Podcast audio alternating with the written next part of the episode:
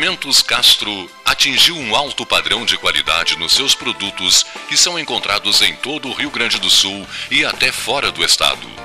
Trabalho fruto da extensa experiência e dedicação tornaram Castro numa referência no ramo de industrialização de carne suína. Experiência esta que vem desde os anos 60, origem no frigorífico Castro. É este mesmo know-how que garante o sucesso dos produtos Castro hoje. O cuidado na seleção suína, a constante atualização de equipamentos e funcionários especializados tornaram Castro uma marca de pelotas com seus produtos de excelência. Você encontra os produtos Castro em supermercados e nas melhores casas de carnes do Rio Grande do Sul.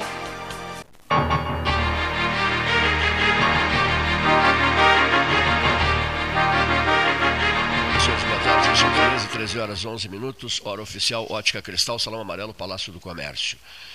Telmo Lena Garcês trouxe um convidado que reside nos Estados Unidos né, e que ati- atua muito na, na, na- na televisão, não é isso?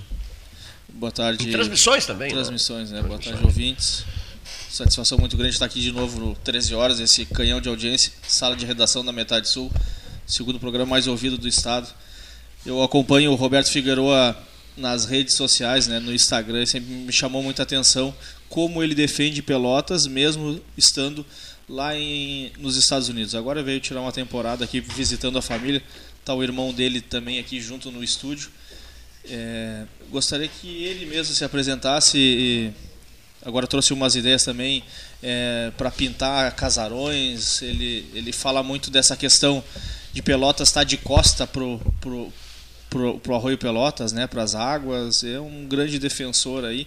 E também tem um histórico de jornalismo, né, Cleito, que acompanha também a tua trajetória. Eu gostaria que vocês. Onde, onde ele mora, Ro- Roberto? Eu, seja mo- bem-vindo. eu- eu moro em Hartford, que é uma cidade do estado de Connecticut, que é metade do caminho entre Nova York e Boston, no nordeste norte-americano. Então, quem conhece Nova York ou Boston é pertinho da, da minha Adaptado cidade. lá já há muito tempo, Roberto? Mais de 30 anos já. Mais de 30 anos, né? Maior, minha, maior parte da minha vida. As transmissões dele, Telmo, as transmissões dele, interessante, de jogos, né? Lutas. É, o- Entrevistou o Schumacher. É, eu já trabalhei muito tempo em automobilismo, trabalhei na ESPN fazendo esportes americanos, Que maravilha. boxe, e hoje eu faço pro wrestling, que é um telecat para quem se lembra, uma luta vale tudo, digamos assim, uma novela com luta. Conversaste com o Michael Schumacher nos Estados Unidos? Não. Foi foi foi em Florianópolis, ele veio para um evento em Florianópolis. Ah, eu lembro disso. É, eu lembro. acredito, eu acredito ser o último brasileiro a entrevistar ele antes do, do- Antes do da- do acidente. acidente, É, né, na França, né? Isso. E era, era, era, uma, era uma corrida, se não me engano, assistencial, não era? Uma coisa no É, gênero, é, né? era, foi numa época que teve, que teve uma, uma enchente, não foi enchente, foi des- de- um barranco que desabou em Sim. cima de algumas pessoas em Florianópolis e ele veio para Ele, ele e outros pilotos. ele e outros pilotos. É, Tudo isso, beneficente. a- Muito depois de, da tragédia do Senna, né? Sim, sim, sim. Muito, muito, 20 muito anos depois, basicamente. Com Ayrton, co- convivesse algum, alguma Não, vez? Não, não, Ayrton não, Senna não. não. Com Ayrton Senna não. E pilotos eh, norte-americanos, Da NASCAR, que é, Sim. que é o Stock Car Todos, americano, conhe- conheço todos. né? transmitisse corridas, transmitisse de todos, praticamente de todos eles, né? Sim, sim. De todos eles, que maravilha. Roberto, mas aí tu saiu aqui de Pelotas, formou jornalismo? Qual é, É, a tua fui, trajetória eu fui, assim? eu fui, eu estudei nos Estados Unidos, estudei biologia, né? Nunca, nunca, nunca me formei em biologia, mas estudei na minha formação biólogo e depois eu comecei a trabalhar em, em- em televisão, na, comecei na CNN, depois fui para a ESPN, depois para a Fox e agora eu trabalho na WWE que faz, faz que é transmitido aqui no Brasil na ESPN também. Legal. Uma boa trajetória. Mas eu queria que tu contasse um pouco aí o que te move é, nessa, nessa questão de desenvolvimento de Pelotas, o que que tu, tu traz, o que que tu luta, quais são os teus anseios aí e as tuas bandeiras que tu levanta. Então, é, devido ao meu trabalho, felizmente ou infelizmente, eu, eu conheço grande parte do mundo. Passei, viajei muito, né? Eu digo infelizmente porque a vida pessoal, quando tu viaja muito, termina meio que desabando. Mas eu conheço muito o mundo afora e, e eu digo que nada se compara a Pelotas. A facilidade. Que paixão pela terra, hein? É, mas é, mas é, é verdade. Se a gente para para pensar? Pelotas tem, tem uma praia que é uma das mais lindas do mundo, tem a parte rural que, que não deve para nenhum lugar do mundo. A Só parte o pelotense rural. não aproveita adequadamente. O pelotense né? não se dá conta disso. A cultura, é. a gente tem uma cultura de mais de 200 anos, muito melhor. Ouro Preto aqui no Brasil é famoso pela cultura, pelos casarões. A gente tem isso é, muito, que pode ser muito mais uh, aproveitado do que Ouro Preto. A gente tem uma gastronomia que qualquer pessoa de fora de Pelotas vem aqui e se encanta com a gastronomia. E o preço acessível que se um dia Pelotas se transformar como eu penso que deve ser uma cidade turística, o preço é muito acessível para os turistas brasileiros. Então, Pelotas tem tudo. E eu, e eu, eu tenho meu perfil que tento dar essas ideias. Uh, sei lá, uma faísca nos pelotenses para que, que desenvolva essas ideias de, de, de transformar a cidade em turismo. Que bacana, bacana. Tu defende muito a questão do, laranjal, é, do, das nossas beiras de, de água, né? Eu queria que tu contasse um pouco isso. Tu falou também de outras cidades que São Gonçalo, Arroio Pelotas, tudo eu, eu não né? entendo, eu não entendo todas as cidades, as principais cidades do mundo que que têm a sorte de ter água, rezam e agradecem por isso. Elas, elas fazem diante dessa Exatamente. água e rezam elas... e agradecem. Isso é uma dádiva, isso é uma dádiva. Exato. O serritense e o pedrosoriense faz isso em relação ao Piratini. Né? Eu agora mesmo eu estou pensando uma barbaridade num assunto que ninguém pensou ainda. Ou seja, 7 de julho, Arroio Pelotas, a travessia da Pelota de Couro, Pelota, daí o nome, né? Não vejo nenhuma pessoa sugerir, falar, propor, escrever sobre isso, dar uma ideia. Me sinto sozinho na, na, na, na, ideia tá, e ao mesmo tempo constrangido, porque depois ficam dizendo está se metendo na no, no, área onde não tem nada a ver, etc, etc. Não é por é só o ímpeto de, de fazer uma, de sugerir uma coisa boa. Mas quando se sugere uma coisa boa, as pessoas estão dormindo né, numa rede, levam um ano para se dar conta e já passou, já passou o evento, já passou a data, passou, etc. Nada contra ninguém, só uma constatação, uma triste e lamentável constatação. Como ele está dizendo, né? Londres, Roma, Paris, todos voltados, todo, não vou ficar citando aqui Lisboa, etc. Pode, pode todo passar mundo, o dia todo, citando todo cidades. Todo mundo voltar, a Turquia, né? Todo mundo voltado para suas pérolas, as suas preciosidades, os seus rios, as suas águas. Meu Deus do céu, meu Deus do céu, meu Deus do céu. Uma hora dessa vamos citar aqui uns 50 rios que o mundo sabe aproveitar, que os países é, sabem aproveitar e nós não. Nós, no sentido geral, há duzentos e tantos anos, estamos de costas para o São Gonçalo, de costas para o Rio Pelotas, e aí vai, Laranjal, Barra do Laranjal, tudo mais. Isso é muito triste. Muito, muito, muito triste. É uma falta de iniciativa coletiva. O, assim, seja o que Deus quiser. Saem daqui para ver águas em outros lugares. Exatamente. Não é isso? Exatamente. Saem daqui para curtir água em outros lugares. É doloroso isso. Aí temos empreendimentos maravilhosos, como é o Parque Una, como o bairro Quartier, por que, que não foram para o Laranjal? Por que que, qual é a explicação que não fazem no Laranjal? Se eu fosse comprar um apartamento do, do estilo um Parque Una, por exemplo, eu ia mil vezes preferir o Parque Una no Laranjal para acordar e ver a lagoa, como eu faço todos os dias quando estou em Pelotas. É algo formidável. Posso misturar os assuntos? Ah, ah, posso, posso misturar? Em primeiro lugar, cada um puxa o seu microfone. Vocês estão a dois quilômetros do microfone, né? Olha aqui, ó. Seja muito bem-vindo, Marcel Scalvo. Já estou com o livro, já estou lendo o livro, maravilhoso livro. Autor do best-seller As Nove Leis Negociáveis da Vida, né? É, o, vamos lá, vamos apresentar a turma. É o, é o Laerto, da, gerente da Livraria Vanguarda. É, não, não, não posso apresentá-la? Não, ela não quer ser apresentada. Ela é, faz uso da palavra, por gentileza. Ah, não, não, muito longe, está muito longe, está muito longe. Muito, muito, muito, muito, longe. Tudo bem, pessoal. Então, ah, a Livraria Vanguarda hoje está, esse ano, primeiramente, está tá participando da feira do, da Fena Doce, da Feira Nacional do Doce. E a gente tem a satisfação de, de trazer a Pelotas o Marcel Scalco, que é um, um autor de um best-seller, Nove Leis da Vida, então ele vem hoje para falar para os empresários aqui em Pelotas na feira. Vai estar tá fazendo uma fala também na nossa loja ali do shopping. Uh, horário, horário da fala no shopping? Às 14 horas. Vanguarda Shopping, hoje às 14 horas. Isso aí. O, o, o Marcelo estará lá com, com, com as pessoas que é, convidados. desejarem. Mais convidados, né? Isso aí, mais convidados. Observar o trabalho dele, a obra dele, que é muito interessante. E depois Feira do Livro E depois... Feira Doce. Ah, perdão, perdão. Feira do Livro. Peraí, Feira do Livro é lá no Feira do. Doce. Feira Doce. Onde é que eu tirei a Feira do Livro? Feira Doce. Porque vai ter livro na Fena Doce, aí misturou É, tudo. mistura. a gente está sempre com os olhos voltados para a Feira do Livro também. né? Coisa boa, não pode esquecer do livro. Não, aqui não, a gente não esquece aí. nunca, né? Fora da leitura não há salvação. Não é verdade? Sem Pensas dúvida. assim, Marcelo? Sem dúvida nenhuma. É, em algum momento parecia minha mãe ou meu pai falando, né? É verdade. É, porque ambos são professores e eu me criei com uma biblioteca muito, muito farta na minha casa. E por anos cultivei a, a ideia, o sonho, o projeto de escrever um livro, né? E ele foi adiado por 49 É anos. Quem sabe porque eu ainda não havia encontrado o tema.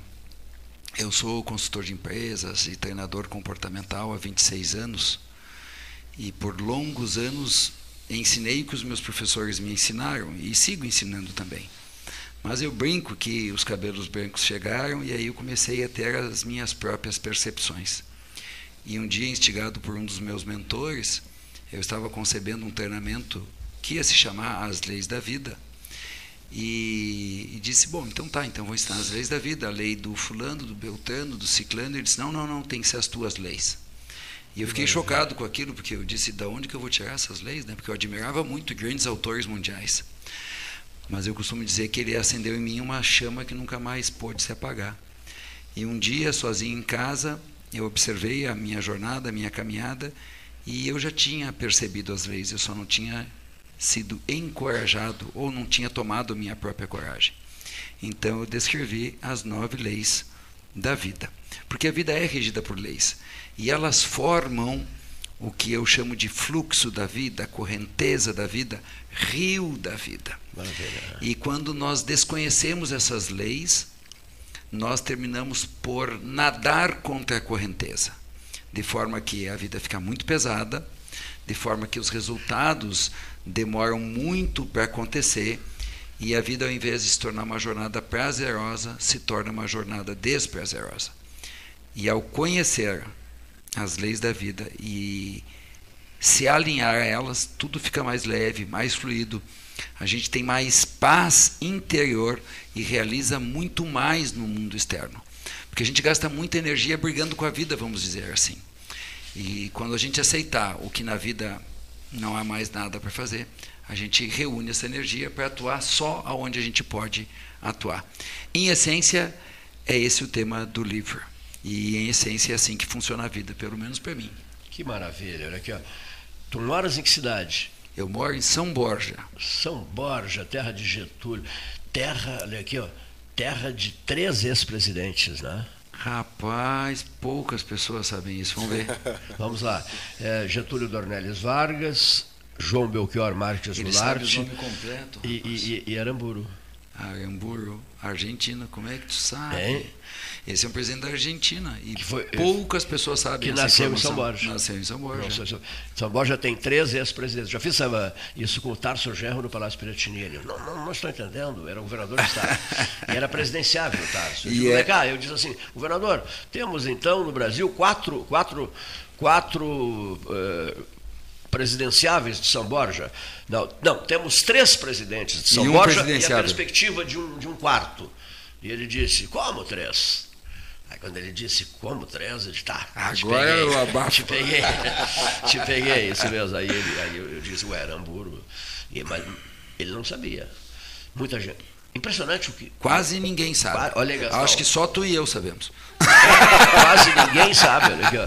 Ah, eu, eu achei que eu iria, eu achei que eu iria co- confundi-lo agora. Me quebrei. Ah, me quebrei. Então vamos adicionar mais um aí. Ah. Diz para mim, se o sujeito, mesmo não sendo presidente, assume a cadeira de presidente um mês, 15 dias, ele pode ser, ser citado como presidente ou não? Como ex-presidente, não, não, não. Não pode. Não, acho que não.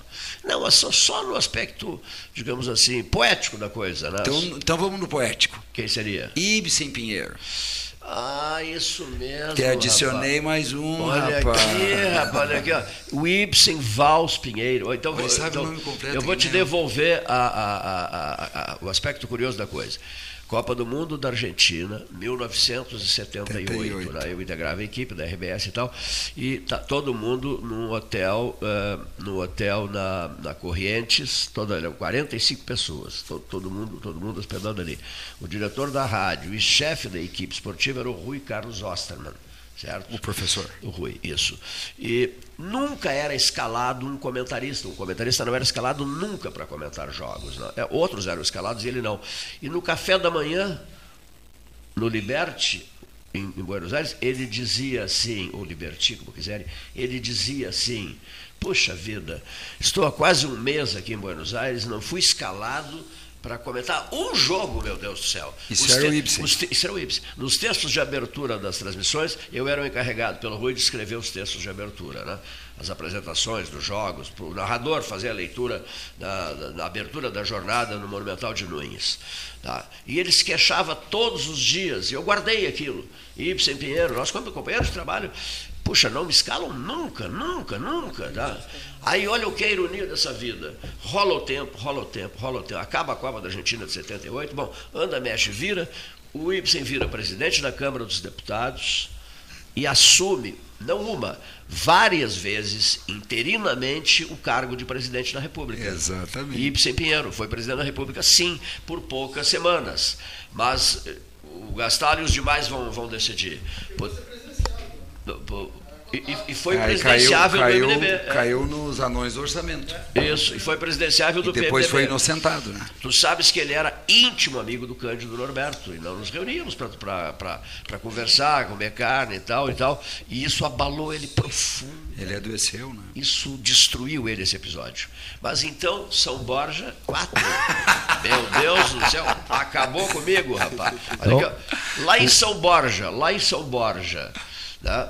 Lá em São Borja, é, se a, na tua casa, se além de uma biblioteca houver um jardim, então nada faltará. Tá certo? tá certo. A biblioteca e o jardim. Aposento-me, encerro tudo e me tranco em casa. Visito o jardim e escrevo, e leio, leio, leio.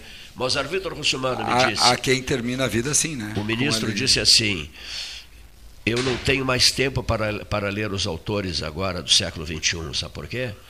Eu já estou no fim da vida, ele estava, estava com 88 anos, e não consegui ler os grandes escritores do século XIX.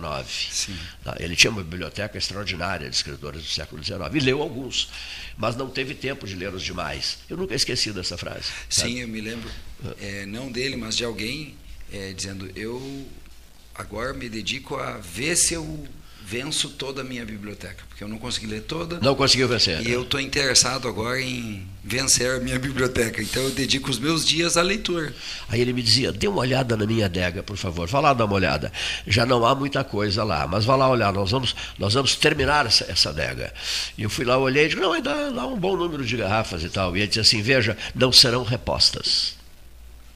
Não se, e morreu aos 88. Não serão repostas. Nós vamos bebê-las todas e não haverá reposição dessa adega. É fantástico isso, né? A pessoa ter percepção do fim, né? Do momento, do da, seu do, momento de vida. Do fim que se encaminha. Bom, o que, é que eu quero propor, por, por gentileza? Por gentileza. É, tu pode propor, e eu estou aqui para bater papo com vocês, mas isso que tu disseste se alinha, se coaduna com uma das leis da vida, que a vida é concordância. Ele estava em paz com o fim dele. Isso. Ele não estava lutando contra o fim. Ele estava seguindo o fluxo da vida. E é muito mais leve. Ele devia ser uma, uma, uma figura maravilhosa, encantadora. Uma, uma companhia muito agradável. Agradabilíssima. Muito sinto, uma falta, sinto uma falta danada dele desde 17 de outubro de 2010 às 17 horas e 35 minutos. Que loucura. Viu? Então, é uma pessoa que viveu bem, foi feliz, criou muito, escrevia divinamente, fazia discursos memoráveis e tal. Agora, Qual era a proposta? O que que eu. eu foi, ele, foi, ele, ele era uma das maiores autoridades de direito do trabalho né, do país. E Além disso, presidiu, presidiu o Tribunal Superior do Trabalho, foi presidente do TST e, da, e da, em Genebra, atuou fortemente em Genebra, na Suíça, na OIT, e tinha livros de viagens, livros de viagem, a, o viajante apressado, a volta do viajante apressado, e por aí vai. A morte, a morte do viajante apressado foi uma queda de um avião da Monróvia que ele descreve, ele foi um dos poucos sobreviventes. Bom, mas nós não estamos hoje aqui, eu preciso misturar as conversas, correto? Mistura. Da minha missão profissional. A missão profissional diz assim: misture as conversas. Pare de, de falar, silencie. Tá? Aqui, ó. Como é, como é a frase do Lessa Freitas aquela? Olha aqui, ó. Você já falou demais para o seu tamanho. Então eu quero, eu quero que tu converses com o nosso visitante Roberto Figueroa, que mora nos Estados Unidos. Antes, antes disso, eu posso fazer uma pergunta? Um mora em São Borja e outro nos, e outro nos Estados Unidos. Uma, a, a, fábrica de caneta devia que eu fale contigo com essa memória que tu tem. Tu não precisa caneta para nada, anotar nada. eu guardo memória. tudo, guardo tudo. Puxa é, é, um bandido me atacou em janeiro. Fui atacado por um bandido em janeiro de 2021, né? E quase me levou, quase acabou com a minha vida, né? Tinha um tal de. Como era o nome do bandido? Não, foi janeiro, janeiro, janeiro e fevereiro de 2021. Como é que era, como é que é o nome do bandido? Covid. Mas não levou a memória. Esse eu levo. Esse eu levo. Esse eu levo. Eu digo assim, te enganas. Te enganas, resistirei. Tá? Bom, então eu quero que um gaúcho de São Borja e um pelotense que mora há trinta e tantos anos nos Estados Unidos, os dois, para que se faça um aproveitamento de tempo, troquem uma ideia, que eu vou preparar um chamarrão para vocês. tá certo. Nove leis da vida. É, tem muito a ver assim com energia, né? Pedir ao universo, universidade volta. É, é por aí o teu livro? É, é por aí, é um jeito de explicar. Mas, do meu jeito de falar, eu, eu, eu tenho uma, uma crença que tudo já nos foi dado. Né? Em que sentido? Está tudo disponível. É como se todos os frutos da vida que são possíveis de colher já estejam na árvore. Nós é que precisamos tomá-lo, não no sentido de arrancar ou de invadir, mas de pegar. E, e é mais fácil tomar os frutos da vida, a energia flui mais ao nosso favor quando a gente respeita as nove leis da vida. Sendo que a primeira vida é movimento. Que quando eu descrevi essa lei, eu não sabia se eu ia conseguir explicar para as pessoas. Mas é surpreendente como é uma das principais leis que as pessoas pegam muito rápido. Como assim vida é movimento? Tudo o que se gera na vida precisa de um movimento. Né? É, as águas chegam aos campos pelo movimento. Né? As sementes se enraizam no solo pelo movimento. É, a árvore vem a, a, vida pelo movimento, o fruto bota, brota pelo movimento, e assim vai. E a nossa própria vida, né, o movimento do pai é o encontro da mãe, deles ficarem juntos, depois o espermatozoide encontrar o óvulo, depois o, o feto se acomodar no ventre e depois passar pelo canal do parto, enfim, a gente é amamentado em movimento, tudo é movimento. E se a gente resiste ao movimento, que movimento? O movimento precisa ser feito. Às vezes o movimento que eu tenho que fazer é levantar e ir no banheiro. Às vezes o movimento que eu tenho que fazer é dizer não. E se eu resisto ao movimento, eu resisto à vida. E onde fica a intuição nessas nove leis, na tua opinião? O tema da intuição sempre é muito é muito difícil de expressar em palavras. Mas eu te diria que todos nós temos, aí vamos usar várias palavras: intuição, sabedoria, é, sentimentos, e que o único modo de nós acessarmos a nossa intuição no nível mais elevado, então, então encontrarmos é, o saber em nós, as respostas em nós é pela segunda lei da vida que a vida é presença, aonde eu sou retreinado a estar no aqui e agora, eu trago a minha mente para o meu corpo e ao me conectar com o meu corpo, eu então acesso a minha intuição, a minha sabedoria. Tem conexão, sim. É, e a conexão passa pela segunda lei da vida, a vida é presença. Hoje em dia, as pessoas tendem a estar no passado e lá elas estão se queixando do que aconteceu isso as leva à depressão em maior ou menor grau, ou com a sua mente no futuro. E aí não tem, não tem alternativa. Eu vou estar ansioso, tomado de medo pelo que possa acontecer no futuro. Não dá para fazer esses exercícios de, de, futurologia, né? A tendência, de repente, o sujeito até é meio pessimista e ele, ele será mergulhado né, nesse seu pessimismo com exercício de futurologia. Daqui a pouco tu ouvirás o depoimento de um amigo meu, né, que esse não ficou colocando os olhos no futuro e nem no passado, se agarrando na vida, no dia, no momento. Né? Perfeito. Né, é, fantástico depoimento do professor Krieger, professor Adalberto Krieger, diretor do, do, do IFSU, aqui, aqui, aqui, em Pelotas. Né? Então, eu, eu só estou registrando, nós vamos construir uma, certamente uma, vamos viabilizar uma conversa para lá de produtiva e descontraída. Ouvi falares há instantes em intuição, né? A BBC fez uma entrevista com Churchill no fim da vida do Churchill e aí o apresentador disse assim, é, primeiro-ministro, o símbolo, um símbolo mundial, não, não só britânico, né? É, nós gostaríamos que o senhor deixasse um conselho à humanidade. Um conselho ao homem, né? aqui pela BBC, naquela que foi a última grande entrevista de Churchill. E ele disse: Pois não. Né? É, é simples, é uma frase só. Siga sempre a sua intuição. Winston Churchill. Sabe o conselho. É. Porque é um outro de jeito, jeito de dizer: siga o seu coração siga a sua alma. É um siga, daimon, né? uma, uma vozinha interior, né? Uma, siga a sua voz interior, siga a divindade que há em si, mas a gente se perdeu dessa divindade. A gente se perdeu. Olha aqui, essa vozinha interior tua, o microfone está muito longe dele. Edelberto Krieger, essa vozinha, essa vozinha conversou muito contigo durante quanto tempo? Quanto tempo de hospitalização em Porto Alegre? Na realidade, Cleito, bom, primeiramente meu Boa tarde a todos os ouvintes do 13 Horas. Né? Quero dizer da, do prazer de estar aqui, depois de renascer novamente. Olha só. É, de um processo bastante árduo, decorrente de uma fibrose pulmonar, que simplesmente terminou com a minha vida. Né? Me tirou antecipadamente das minhas funções docentes, e eu sempre sonhei em ir para a compulsória, com 75 anos de trabalho, né? Mas tive que deixar a carreira com 43 anos. Né? Aos 43. Mas uh, eu peguei essa doença, uma fibrose pulmonar idiopática, e, e de uma hora para outra comecei a perder força, perder possibilidade de subir escada, é, dificuldade de tomar banho, né? e a coisa começou a tomar um rumo muito ruim. É, tentamos segurar a doença aqui em Pelotas, né, com o Dr. Ramon Alau, mas chegou um ponto que não tinha mais alternativa, eu tive que ir para Porto Alegre e entrar em fila de espera de um pulmão.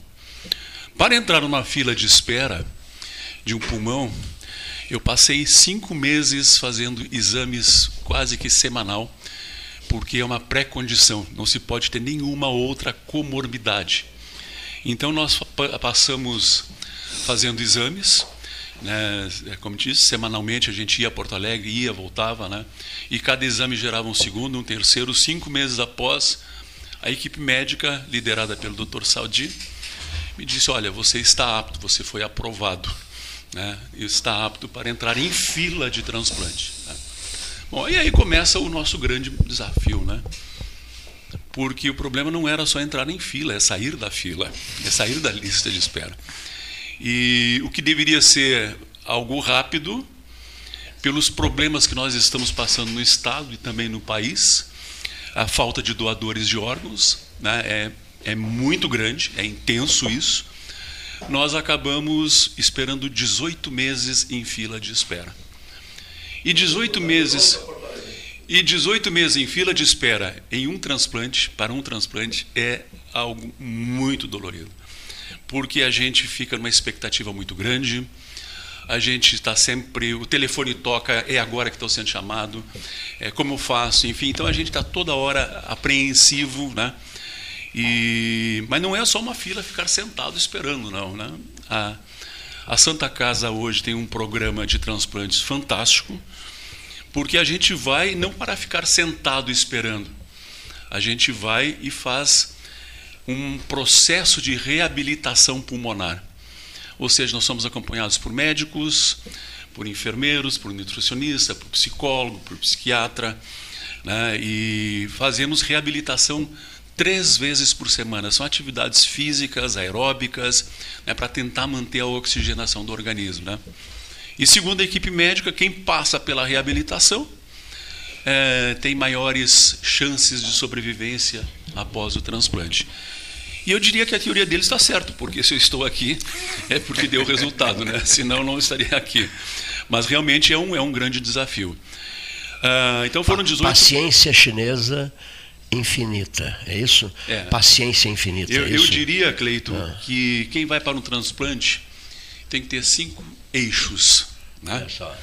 Deus, fé, família, amor, ter ciência, ter é, é, fé na ciência e, acima de tudo, muita paciência. Né? Paciência, A paciência ela é fundamental. Tu ficavas controlando e... horários, datas, essas coisas? Não.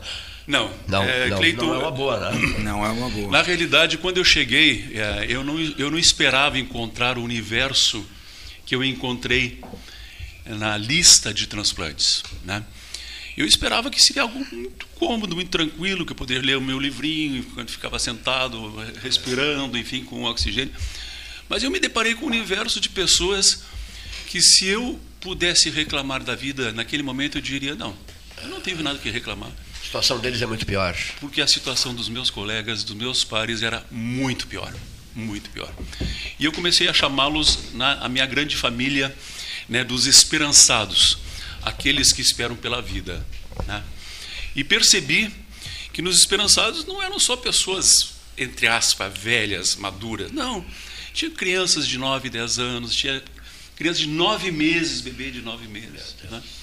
É, que havia pessoas uh, jovens de 23 anos, pessoas mais maduras, com a minha idade, 67 anos. Né? Havia, enfim, um universo muito grande. E, por último, ainda percebi né, que uma senhora, também esperando o seu transplante de pulmão, teve um bebê no hospital. Então, é, a cena chega a ser dantesca, porque ela caminhava pelos corredores do hospital com o bebê no colo né, e puxando o, o oxigênio com a outra mão. Então, é, e aquilo começou a me comover e, de certa forma, começou a me mexer comigo. E eu disse para a equipe médica e para as pessoas que me atendiam, eu digo, não, eu não posso ficar parado. Isso não me serve, é, não é saudável. Eu vou começar uma campanha de doação de órgãos e comecei a instigar meus pares, né, aqueles que estavam que nem eu ou pior que eu, que nós tínhamos que fazer alguma coisa. E foi difícil tirar aqueles pessoal, aquelas pessoas da inércia.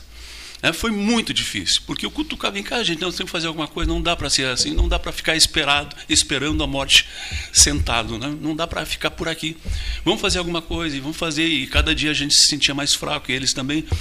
Um dia um dos meus colegas disse, e o Cassiano lembra, o Luizinho de Minas Gerais, 23 anos, disse, ah, professor, o senhor sabe falar, mas nós não sabemos. Como é que nós vamos nos expressar? Né, eu disse, meu querido, você não precisa saber falar. Deixe o seu coração falar por você. Deus vai falar por ti para as pessoas. Deixe as coisas brotarem ao natural. Tu falas, fala no teu condomínio, fala no teu prédio, fala no teu edifício, fala na tua igreja, fala onde tu tiveres. Explica o que tu está sentindo. Não precisa saber e ter palavras bonitas. Né? E aí nós começamos a a trabalhar, até que começamos e eu percebi que o pessoal começou a se organizar. Né? Começou a se organizar e nessa organização é, me surgiu a ideia, porque eu batia nas portas de algumas empresas, tudo de forma virtual, todos querem ajudar, mas nós éramos pessoas físicas e pessoa física não resolve nada. Olha só. Né? E aí nós resolvemos criar uma associação nacional de pré e pós-transplantados, né, que o Cassiano me ajudou a montar, que está aqui do nosso lado, que hoje faz parte da Secretaria da Saúde né, de Porto Alegre. Então, uh, encontrei um dia, numa, eu, eu também para não ficar parado, eu comecei a produzir um jornal, uma pena que eu não trouxe o exemplar, um exemplar para vocês verem. Eu produzia todas as semanas um jornalzinho sobre a questão de doação de órgãos onde eu trazia dados atualizados sobre o governo do Estado, sobre transplantes, sobre é, pessoas em fila, a, as deficiências do Estado, enfim, comecei a fazer uma pesquisa que me fascinou. E eu aprendi ali muita coisa e digo hoje que a minha experiência é, enquanto paciente em lista de espera foi mais um mestrado ou mais um doutorado da vida. Né? Eu escrevi, acho que mais de 600 páginas. Né? Escrevi artigos para Zero Hora, escrevi artigos para outros jornais. E aí comecei, o movimento começou a criar, até que um dia apareceu, eu diria assim, um, um segundo anjo na minha vida, né? que foi a doutora Maria Auxiliadora. E um dia, a doutora Maria Auxiliadora perguntou, me chamou, me localizou. Leva na, muito a sério o sobrenome, né, doutora? Né? Oi? A doutora leva o sobrenome muito a sério. Né? É, exatamente. É, foi, caiu do céu. Né? E ela, posso te ajudar a fazer esse jornalzinho? Gostei muito, eu estou também em fila de espera, estou chegando de Goiânia, eu sou procuradora autárquica lá em Goiânia e tenho fibrose pulmonar. E eu gostei muito do teu jornal e quero te ajudar. Eu digo, olha, doutor, eu me sinto muito grato pela, pela sua chegada, porque eu sou um lobo solitário aqui por enquanto, né? Estou fazendo meu trabalho, mas se a senhora quiser, lógico, com certeza, né? Aí eu tive a, o momento foi oportuno de qual é a sua profissão? Ela disse, eu sou procuradora autárquica, então eu tenho um desafio melhor para a senhora. Vamos criar uma associação? Aí eu expliquei para ela a razão da associação. E começamos a criar essa associação. Começamos a escrever o estatuto. Aí eu convidei mais alguns colegas, entre eles o Cassiano e outras pessoas próximas que eu achava que podiam colaborar. E criamos um grupo de umas 10 pessoas e começamos a escrever o estatuto da associação. Isso tudo, isso tudo em 18 meses, é isso? Isso tudo em 18 isso meses. Isso tudo inserido, inserido em 18 meses. Muito bem. Eu vou pedir licença, eu vou pedir licença ao meu prezadíssimo amigo para dizer o seguinte. James Cassiano, é isso? Isso. Boa tarde. Presta o teu, o teu telefone, o teu microfone um pouquinho para o James Cassiano. Central de Transplantes, Porto Alegre. Boa, tar boa tarde, James. Boa tarde, Cleiton. Boa tarde a todos. Boa tarde aos ouvintes também. Uma honra estar aqui com vocês essa tarde, falando um pouquinho dessa nossa experiência de sobre esse tema que é tão importante, né? Que realmente salva vidas. Tem aqui o Edelbert e para compartilhar mais ainda com vocês. Cleiton quer falar alguma coisa? Não, não, não. Quero te ouvir. Ah, então tá. Eu tenho dois ouvidos, por favor. E para corroborar com tudo que o professor Adalberti, que eu tenho o carinho de chamar de mestre, que foi que nos tensionou a essa situação de trabalharmos em prol dessa campanha. Antes disso, já fazia esse trabalho de carreira solo também, é, junto com a minha própria experiência também na necessidade de também passar por um transplante. Tão complicado quanto do Adalberti. Eu sou transplantado cardíaco há três anos e seis meses. E hoje, e é por causa desse trabalho, hoje eu estou onde eu estou trabalhando. Hoje eu fui recebi o convite para trabalhar na Secretaria de Saúde do Estado para desenvolver um projeto, um trabalho sobre essa temática e é o que nós fazemos hoje na questão da divulgação da doação de órgãos no Estado, da, da conscientização da importância de doar órgãos é, para transplantes, né? E dado, dado as circunstâncias da falta de informação que se tinha tanto de profissionais quanto da sociedade sobre esse tema tão importante que é para nós. É, foi perguntaram pro pro Delbert sobre a questão da, da espera, como que foi o sentimento, se ficar contando dias, tempo. Eu fiquei seis meses hospitalizados, seis meses dentro do hospital, sem condições de sair. Dependia totalmente de ajuda tanto dos profissionais da saúde quanto da minha esposa. Ah, ele falou a questão da fé.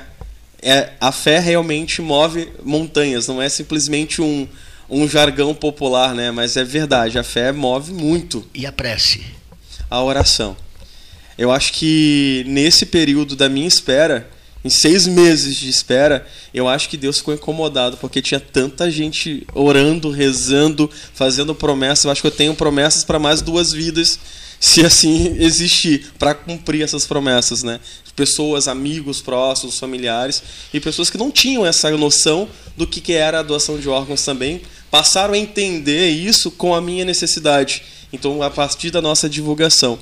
E hoje, servidor do Estado, quanto é, como uh, somos trabalhamos sobre essa questão de levar essa temática, de levar a importância de qualificar os profissionais da área de saúde também sobre essa temática da doação de órgãos, porque não adianta nós fazermos uma campanha maciça, conscientizar a sociedade e não termos profissionais habilitados e qualificados para isso.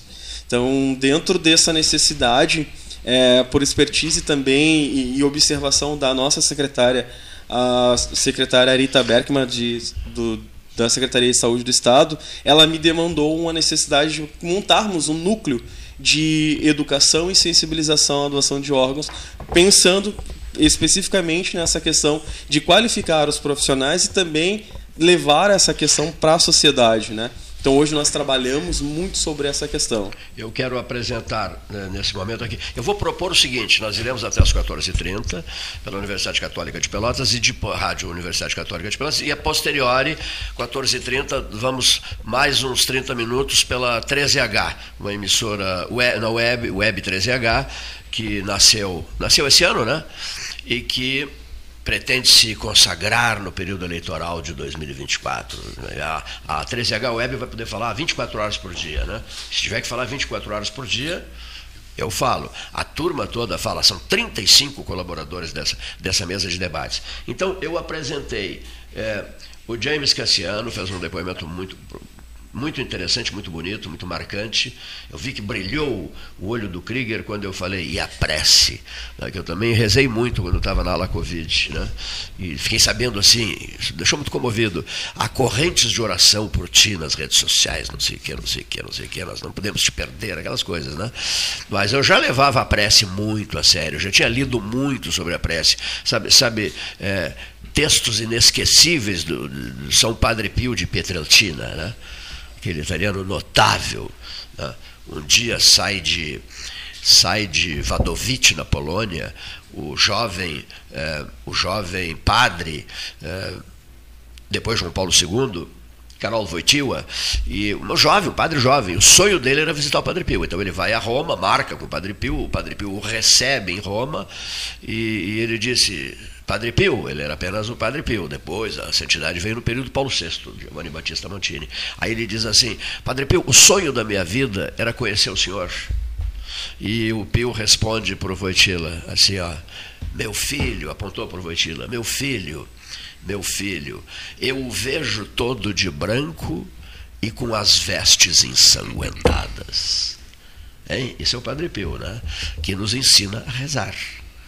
Olha só, lá atrás no tempo, eu o vejo todo de branco e com as vestes ensanguentadas. Pio para aquele que viria a ser João Paulo II muito, muito, muito, muito, muito, muito tempo depois. Everton, Marcel Scalco pedindo um minuto para se despedir. Nós temos compromisso na Livraria Vanguarda ah, não, do não, shopping. Não, Tranca a porta ali, faça Passa a chave na porta ali. Aqui, ó. Alfredo Poças, querido estimado amigo, aqui, ficou, ficou em pé diante da porta, daqui ninguém sai. Olha aqui, ó. Deixa, deixa eu telefonar para o gerente da Livraria Vanguarda, para o Laerto. Olha aqui, ó. Vou ligar para o Laerto, assim, imagino que ele possa me atender agora. Uhum. Não dá para ficar mais uns 10 minutinhos? Senhor Laerto, dá? Dá ou não dá? Eu não estou lhe ouvindo direito, senhor Laerdo. Claro que sim. Claro que, claro que sim. Ah, chegou o seu som aqui. aqui. Então vamos fazer o seguinte. Eu quero ouvir e muito, e muito, e muito o convidado que nos foi trazido aqui, o, o Roberto Figueroa, pelo Telmo Lena Garcês. Vamos conversar. Queremos ouvir muito o professor, o professor Adalberto Krieger. Eu quero apresentar a Viviane Mendonça, que é encarregada da organização de, de, procura. da procura por órgãos, por órgãos. Tu és, pelo, tu és porto alegrense? Não. Boa tarde. Boa tarde. Não, meu, eu sou, na verdade, chuiense. Filha do Chuí, olha só. Uh, eu, eu nasci no Oiapoque. Olha aqui. Viviane, tu não, não estás com pressa. Mais ou menos. Mais ou menos. A paciência do professor Adalberto Krieger é. te contagiará. Te é, ele contagia. Te contagiará. Olha aqui, a paciência do Krieger será toda ela, digamos assim, assumida por ti. Tá? E tu voltarás ao microfone em seguida. Tá bom. E deixa eu saudar esse amigo do coração, Alfredo Poças, o homem, o homem de rádio, o homem que, que foi viver em Porto Alegre. Há quantos anos, cavalheiro? 38. Não pode ser. 38 anos que eu moro Há lá. 38 anos. Desde janeiro de 1985. Longínquo janeiro de Meu 85. Deus do céu, parece que foi ontem. Pois é, exatamente. Isso ando- não assusta? É, e caminhando pelas ruas de Pelotas agora pela manhã, e nesse início de tarde, eu lembrei que o tempo não passou. Tá eu tudo sou, igual. Eu sou o mesmo guri ainda. Tu és o mesmo guri, a cidade é a mesma, é isso? Tá tudo igual. Reencontras as pessoas, os afetos, etc. Sim, eu vim, como sempre, eu venho, venho tomar um café no aquário, né? Bem quente para ver se aquece. O café inglês agora. Agradeci. Portas. Obrigado, a moça disse merece. O microfone dele está muito longe. Está muito longe, eu fico mais perto então. Puxa mais o microfone. E- e daí- Ele não é de rádio. Encontrei o Paulo Gastal ali, né? Paulo Francisco. Na fi, ali no- do lado no caixa. Sim. E aí disse, ah, não é possível. Aí, Acho ah, que ele foi, conhecer o café, juntos. ele foi conhecer o Café Aquário. Ah, foi, imagino. Aí tomamos um café juntos, porque eu nunca abro mão disso, não tem um café igual em Porto Alegre.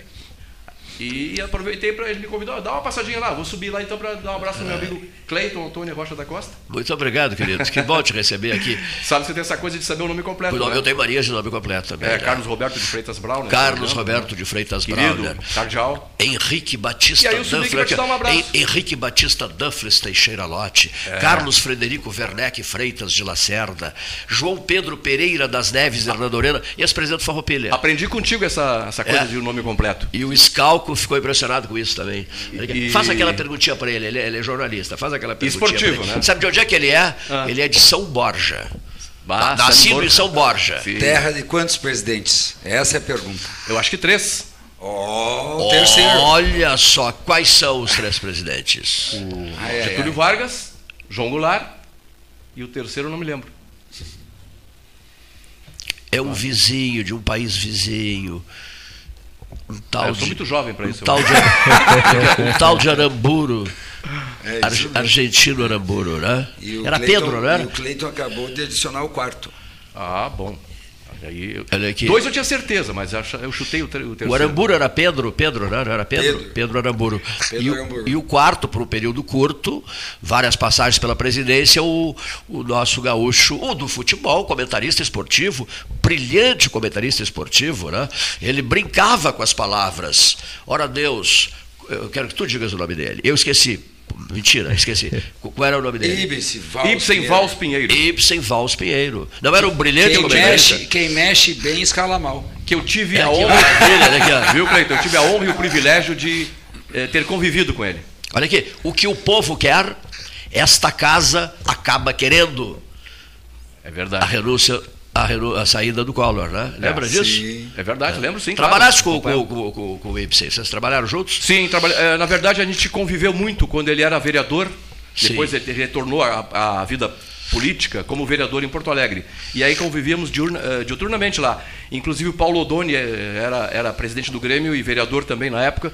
E nós formávamos uma bancada meio que da bola lá, né? O Paulo Odoni, o João Bosco Vaz, eu, o Ibsen. Então nós tínhamos uma ban... o Haroldo de Souza. O Haroldo. rapaz. Então nós tínhamos uma bancada da, da bola lá. Mas eu, Cleiton, eu vim te dar um abraço, eu não quero atrapalhar esses brilhantes convidados e te assegurar o seguinte: não tem no rádio do Rio Grande do Sul, eu posso assegurar isso, um programa parecido com este, sequer parecido, que chegue perto dos pés deste. É o melhor programa deste, deste tipo de programa em todo o Rádio Gaúcho. A capital não tem nada parecido. E tu sabes que eu sou um cara que entende de rádio, né? Aprendi contigo. Boa, então poxa, realmente não tem. Esse programa é- não tem comparação. Ele é o Pelé desse tipo de rádio. Sabe o que, ele deu? isso. Ele disse para mim, numa palavra só, cala-te. Mas é verdade, cara. Esse programa... Aliás, o senhor eu vi no café também ali, né? É, faz, faz uma meia hora atrás. E, e- e realmente é uma coisa que não tem comparação, não tem, não tem concorrência, não tem concorrência. E isso é uma verdade, é um fato de quem é um bacharel em comunicação, né? Então não, não é, não é que fazer elogios para o Cleiton, que é meu ídolo, que eu fui re- virei repórter esportivo quando vi ele no campo do Farroupilha, no estádio do Farroupilha, né? Brigando muito. Jovem repórter, diz, "Ah, eu quero ser também que nem, que nem esse rapaz. E tive a honra e o privilégio depois de ser teu colega, né? Mas o Ibsen Pinheiro realmente era uma sapiência e sabia tudo. Sabia não só tudo. de futebol, Brilhante, brilhante. tudo, né? Brilhante, brilhante, Brilhante, brilhante. Era um gênio. Era Um dos genial. grandes amigos dele, Cândido Norberto. É, um dos papas da comunicação. Sim, o sim. Cândido, né? O- o- O, Cândido, o Ibsen e o Flávio Alcaraz Gomes Mendes Ribeiro. eu- um dos momentos mais honrosos para minha carreira, vou te confessar agora aqui, um dos mais honrosos para minha carreira, diante do que estás dizendo, foi, foi assim, na- quando o Papa veio ao Brasil, João Paulo II, falamos do João Paulo II Lembro, instantes, sim, né? perfeitamente. Quando ele veio ao Brasil, o, o Cândido, eu e o Flávio fizemos a, tra- a transmissão toda daquilo tudo. O Guilherme Socias Vilela e eu fomos até o avião buscar o Papa. É, e eu, e eu tenho sempre enfatizado isso em todas as oportunidades que tenho, Cleiton, que eu trabalhei com os grandes papas da comunicação gaúcha. Cândido Norberto, Flávio Alcaraz Gomes, Mendes Ribeiro e Cleiton Rocha. Muito obrigado. Também é, é um dos papas da Eu vou comunicação baixo da mesa. Mas é verdade, é isso, gente, não é porque Já, eu sou, já, porque já eu sou amigo já mandou do- o Pix pra ele? Já fez, Não, né? não. Ele- Ele é bom, ele sabe disso. Nós sabemos. Não, nós isso é tudo todos aqui combinado, né? Isso é tudo combinado. né? E, e vocês também sabem disso, os ouvintes sabem disso, né? Então são os papas. Da... E eu, desses todos os papas, eu só não tive o prazer de trabalhar com o Cândido Norberto. Pois embora é. tenha conhecido ele, Tony, obviamente. que aprendi muito, muito. E eu aprendia ouvindo. Muitíssimo, muitíssimo com ele. É, Muito- verdade. e a nossa amizade se fortaleceu na Argentina em 1978. É, me lembro a amizade ficou tão, foi tão bonita, mas tão bonita, que, com o passar do tempo, ele, eu ia para casa dele em Porto Alegre, ele e Oiara, a esposa dele, me recebiam, ele vinha para Pelotas, se hospedava na minha casa, ficava uma semana aqui e adorava o Bavária, camarão, a milanesa no Bavária, essas coisas todas. É, e eu aprendia muito ouvindo na Ah, Rádio figura Gaúcha, brilhante. Olha, o, o- o Antônio Brito, pelo qual eu não nutro maiores simpatias, um dia me disse. Entrevistei muito o Antônio Brito, o mas não convivi não, com não, ele. Pois é, ele é uma figura muito difícil. O Brito me disse assim: é o papa do rádio no Rio Grande do Sul. Não tem ninguém que encoste no Cândido. É, o Cândido. O Flávio era, o, digamos que, o Garrincha do, do Brilhante. do Cândido, né? E, o- e o Cândido, o um Cândido filho. Pelé e o, e o Flávio E, e o Garrincha. Cândido, um filho de Bagé. É, tá? verdade. Porque Bagé, como diz o jornalista Luiz Carlos Vaz, brilhante também, um improviso extraordinário. Olha aqui, ó, e uma cultura geral vastíssima. Ele diz assim: Cleiton, Bagé é o centro do mundo. É. Bagé é Só o- não chove, né? O Bagé é o umbigo do mundo. Ó, é o umbigo do mundo. Tudo passa por Bagé. Não, não, não- In- Infelizmente não chove tanto lá quanto deveria, né? E aí aquela Só barragem está sempre seca. É Só isso, né? É, esse, infelizmente. esse é o único, único problema de Bagé. né? E eu vou fazer bem rapidinho uma história para ti que tu vai gostar. O, o- o então governador Antônio Brito, quando foi an- a- anunciar a telefonia celular no Rio Grande do Sul, acho que o ano era 84, não me lembro bem. 94. 90, ah, desculpa, é 94. 84 foi outra coisa. 94, exatamente. Aí então ele desceu com, acho que três aparelhos de celulares, era a CRT celular na época, né? Para entregar um para a Rádio Bandeirantes, um para a Rádio Gaúcha e um para a Rádio Guaíba. Os aparelhos. Né? Cortesia para as emissoras de rádio. Sim. Para fazer propaganda também da CRT celular. E começava naquela, naquele. Era tipo 14 horas estava o anúncio. Começava o programa do Lazer Martins na Rádio Gaúcha. Lembra? Gaúcha Repórter? Me lembro, estreou o celular. E na Rádio Guaíba começava um programa também às 14 horas. E eu combinei com a central técnica que quando eu ligasse do celular, colocassem imediatamente no ar, porque eu sabia que o, que o Lazer fazia um, um, um início de programa, um editorial no início do Sim, um programa. pouquinho demorado. é. que, que demorava um pouco mais. Então que ia entrar 14 h 05, 14 h 10 e tal. Então o repórter da Rádio Gaúcha, que eu não me lembro quem era, até acho que era o Farid, que recebeu das mãos do governador. Germano. É, e eu recebi o, do, da, o da Rádio Guaíba. E já liguei. e- Ah, do, do, do- comercial, né? Tá na hora já, se não me engano. Não, já- Mas só já. bem rapidinho. Já Aí quando ele, quando ele entregou os celulares já ligados, Sim. eu imediatamente liguei para a central técnica da rádio, que eu tinha combinado. O rapaz eh, atendeu e já colocou no ar e o, o locutor me chamou imediatamente. E o Bárbaro. da Rádio Gaúcha demorou um pouco mais porque o Lazer estava fazendo o editorial. Então a primazia da primeira transmissão de celular por rádio no Rio Grande do Sul foi desse teu amigo. E tu sabe, que bacana isso. E tu sabes que em Pelotas, Fernando Paula Manta, presidente da CTMR, me chamou lá, sempre fomos grandes amigos, disse assim, olha, tá aqui, ó, esse é, o, esse é o telefone celular, o primeiro celular de Pelotas que chega em Pelotas fica contigo. Isso foi antes de 94 ou foi Ah, agora eu não sei te dizer. Até eu vou- vou- aqui, o Henrique Pires sabe. Por quê? O Henrique naquele dia veio me dar um abraço e estava recebendo o pessoal da, da Rede Globo. Queriam visitar essas áreas das nossas lagoas e, e rios e tal, tal, tal. Tá? Bom, o que, que aconteceu? O, o, o, o Henrique disse assim, tá, só medalhões da Globo. E eu disse assim, Henrique, toma. Esse celular é o primeiro celular que veio para Pelotas, o Manta mandou me entregar para mim e eu estou entregando para ti. O- Usa ele à vontade e depois me devolve à noitinha. Ah, e aí maravilha. ele, os caras do Rio não conheciam telefonia celular. O pessoal do Rio não conhecia, ficaram impressionadíssimos. Isso é Esse verdade. o celular fez um sucesso danado entre o pessoal da Globo com o jornalista Henrique Medeiros Pires. E sabe que eu, então, de repente, vai que eu fui o primeiro em Porto Alegre, então, a fazer a transmissão, porque aqui Mas pode é, ser não, que eu te confesso que eu não sei. Isso eu vou fazer. Eu vou Eu fazer. acho porque aqui tinha uma telefonia diferente, né? Sim. Diferente da CRT, não era a CRT. Olha aqui, ó. É, CTMR. Nossa, então, Companhia Telefônica Melhoramento e É, Resistência. a CRT celular lançou lá em 94. Isso eu me lembro bem. Vamos- fazer a checagem. Ele Vamos- desceu a escadaria e entregou para os repórteres. Vamos fazer a checagem das datas depois. Olha aqui, eu- eu- nós, temos um inter- nós temos um intervalo comercial. Aqui, Eu não vou, não, vou deixar o Scalco eh, conversar conosco só hoje. tá? Eu estou envergonhado, nem estou olhando para o gerente da, da, da, da- da Vanguarda, porque ele falou assim: libero ele por 10 minutos. Ah, é, e eu ocupei os É, 10 olha só, não, não, não, não, não, todos nós ocupamos, mas foi maravilhoso. Ó. Então, nem olho para o gerente da vanguarda, mas olho para o Scalco a ele dizendo: aqui voltarás. Voltarei. Voltaremos. Com alegria. Certo? É Com certo? alegria. Está combinado. Tá combinado, olha Tá aqui, ó. combinado. O livro dele é maravilhoso, já li quase a metade do livro dele. Eu queria conversar sobre o livro dele, mas são tantas as pautas hoje aqui, e Tá tudo não bem. vamos, não vamos atrapalhar a programação da, da vanguarda, da vanguarda shopping, né? É, tô indo. Vocês estão indo de agora para lá? Agora. Estás levando ele no- de bonde, não? De bonde, não? Tá, tá indo, tá indo no bonde? Ah, de, avi- de avião. Ah, É, tá. pro shopping. Ah, vão sair daqui, não, não, vão sair daqui num drone pilotável. Aqui da parte superior da Associação Comercial. Olha aqui, ó, a casa é de vocês. Tá bom. Desculpem pela, pela, pela, digamos assim, o papo curto, Ah, pelo tá papo curto, que será no momento certo esticado. Tá bom. Estamos Correto? combinados. Muito obrigado. Gostei a todos. muito de tê-los aqui no estúdio. Agradeço pelas presenças. Vamos ao intervalo. Alfredo Poças, que bom te ver. A gente volta em seguida.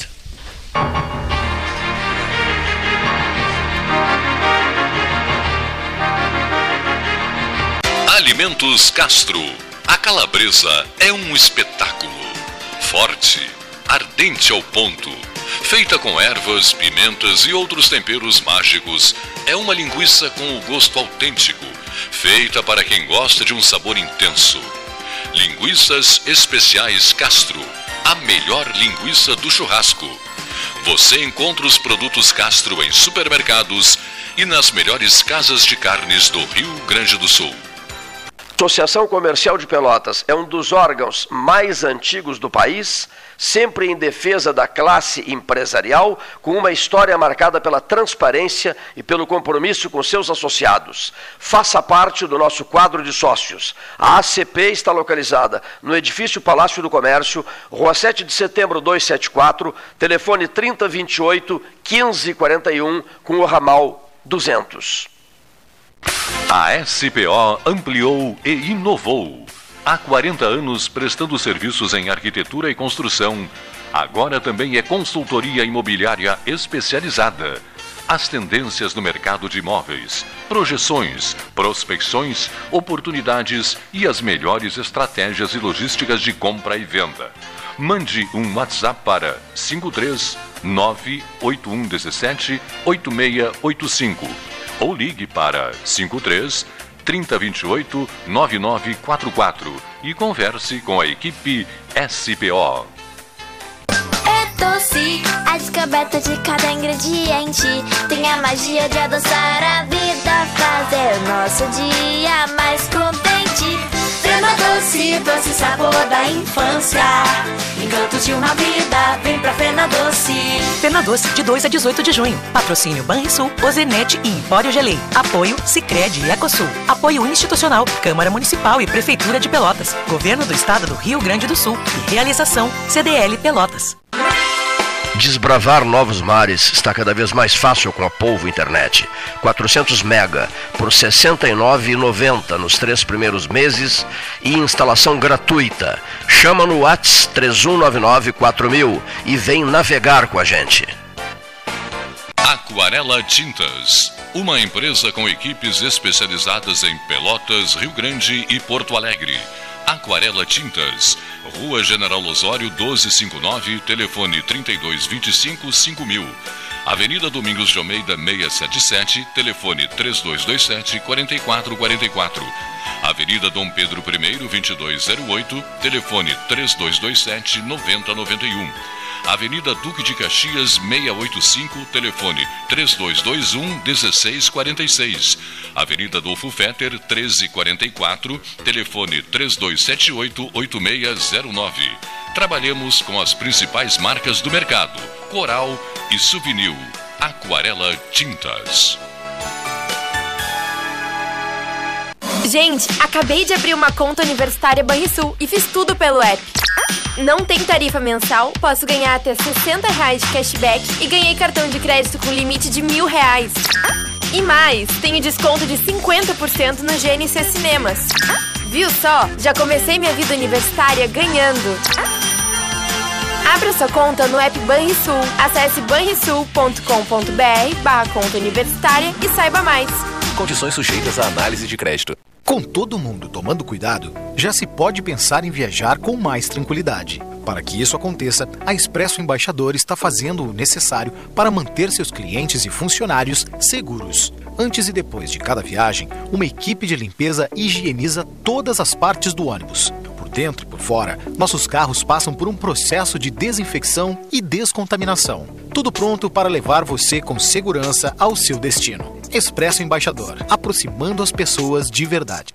A solidariedade está no ar. A campanha do Agasalho EcoSul tem pontos de coleta em diferentes locais da cidade. É a oportunidade de você separar aquelas peças de roupas que vão fazer a diferença na vida de muita gente. Leve até o dia 30 de junho nos pontos de coleta. Macro Atacado Trecho, Rede Tchê Farmácias, Posto Guga da Bento e G Gotuso. Esvazie o cabide, abra o coração.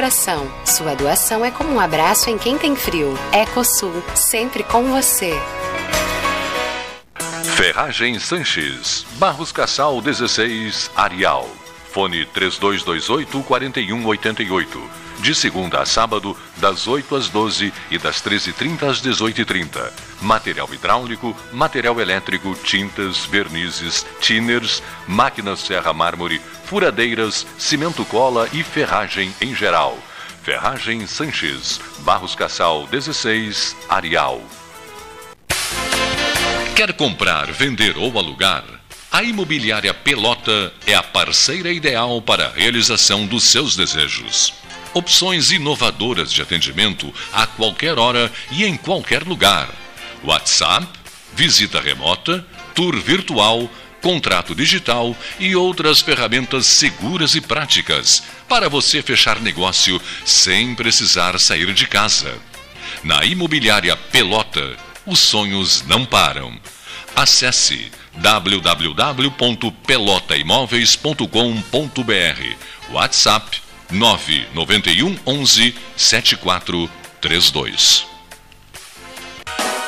Gás Marrinhas 981 47 93 29 WhatsApp e 3228 2428 Encomende o Gás Marrinhas, o endereço de Albano Borges Marrinhas e Lázaro Marrinhas.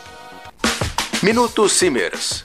O Sindicato Médico do Rio Grande do Sul representa e defende os médicos sob todos os aspectos em prol de adequadas condições de trabalho e valorização profissional. Além de oferecer assessoria jurídica, contabilidade, plano de saúde e diversos benefícios. Associe-se ao Simers e tenha defesa 24 horas. Ligue 51 3027 3737. 20 e 21 de junho de 2023, Brasília, 13 horas. O processo de conclusão da BR-116. 20 e 21 de junho de 2023, Brasília, 13 horas. Chega de disputar o sono com o seu colchão. Escolha ter uma noite divina com essas promoções. Conjunto Box Casal Atena, conforto macio com molas pocket ensacadas em 12 vezes de 165. Conjunto Box Casal Era, conforto firme com molas Max Spring, também em 12 vezes de 165. Tudo com pronta entrega. É só na Life Sleep Comfort, em Pelotas, Rio Grande e Porto Alegre. Tchê, tu não tá achando que desperdiçar água é brincadeira, né? Isso é tão cringe, meu. Mano, o Sanep trabalha pra água chegar na casa de todo mundo. Não faz igual a Adalberto e economiza, tá? É muito feio jogar água fora. Sim, desperdício tá com nada, né? Economize e ajude o Sanep a cuidar do nosso futuro. Sanep, água, esgoto, drenagem e resíduos sólidos. Me poupa, né, tchê? Ótica Cristal. Crediário, cartão ou cheque, a vitrine do calçadão da Andrade Neves. A Marque Mais recomenda folhado doce, mignon ou pão de mel. O gosto de biscoito caseiro é tradição. Biscoitos Zezé. Carinho que vem de família há 55 anos.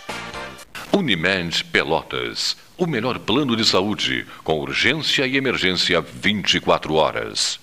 Venha conhecer o Riviera Condomínio Clube em Pelotas. O loteamento conta com mais de 40 ambientes. O empreendimento tem piscina térmica, spa, quadras de tênis, cinema, espaço fitness e restaurante. São mais de 137 mil metros quadrados de área verde e uma infraestrutura completa para a sua família. Visite o nosso plantão de vendas na Avenida Ferreira Viana, número 2065 e saiba mais. ACPO Empreendimentos. Realize agora. Panemio. Alimentos saudáveis e conveniências. Osório, esquina Rafael Pinto Bandeira. Teleentrega 3225-2577. 28 de junho de 2023. Palácio Piratini. 13 horas. Direto do estúdio da Legalidade. No ano 45 do 13H. Genovese Vinhos. Delicateces. Produtos de marca. A qualidade de sempre. Ligue 3225 7775. Doutor Amarante 526. Visite a sua Genovese Vinhos.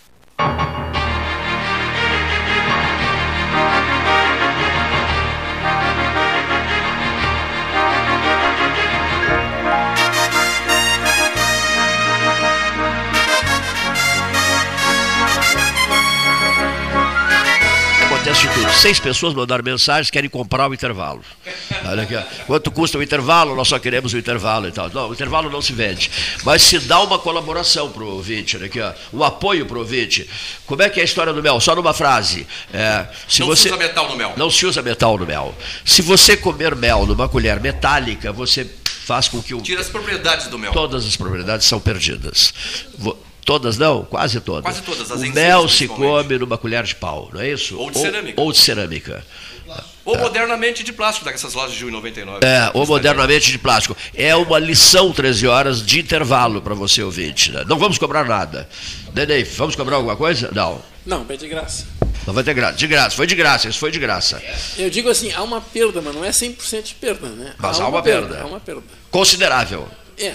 Considerável. Dependendo do tamanho da colher. Vamos é evitar, né? A dúvida vamos evitar. É, é. Vou pedir que o meu amigo Poças empreste o microfone dele para Viviane Mendonça, que Com está ao prazer, lado claro. dele. É, é Pelotas ou Porto Alegre, Viviane?